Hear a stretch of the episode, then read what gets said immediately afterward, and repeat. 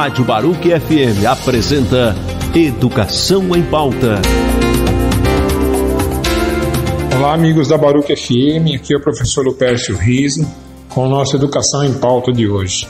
A Educação em Pauta desta terça-feira, na verdade, ele vem é, com um viés de tristeza, porque é a violência sofrida por uma professora, é, no ensino médio na escola em Carapicuíba, em uma escola de Carapicuíba. Violência é essa que apareceu lá na televisão, nos programas do Fantástico, e que vem em péssima hora, mas em boa hora.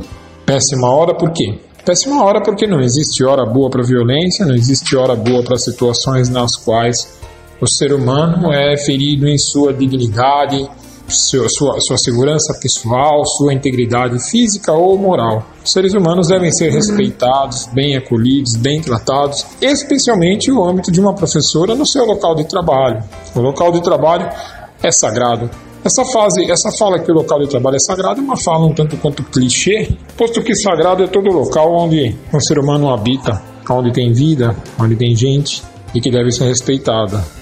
Então, assim, desnecessário dizer a importância da família, a importância da parceria com o Estado, a importância da presença é, maior do poder público, não no sentido da punição, mas no sentido de empoderar esse professor e dar uma autoridade social para essa figura que faça com que ela seja respeitada não nessa escola, mas em todas as escolas, em todos os lugares.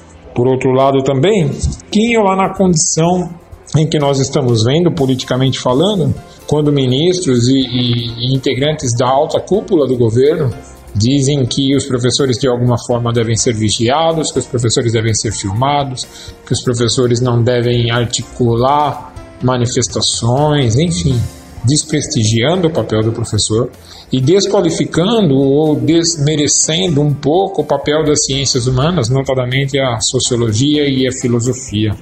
Isso vai repercutir, isso vai impactar esse tipo de fala, esse tipo de procedimento, nesse tipo de comportamento.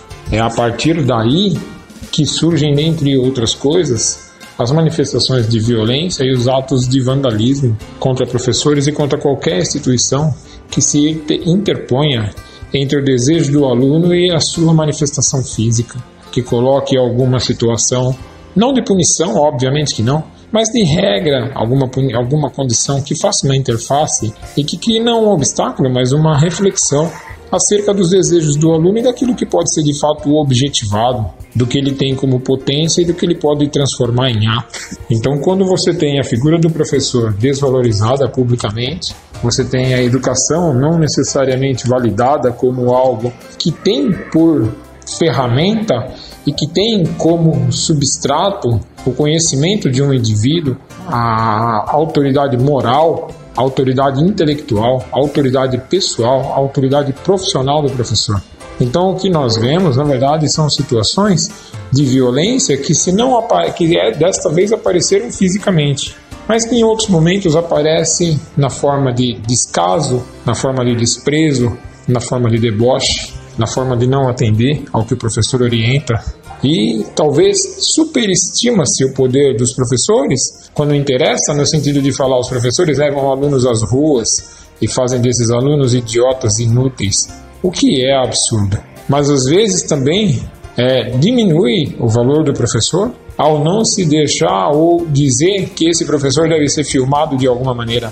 De todas as formas, portanto, a figura do professor colocicamente em segundo plano. E essa figura do professor, notadamente, vai aparecer como alguém a não merecer o devido respeito. E isso aparece em situações como essa.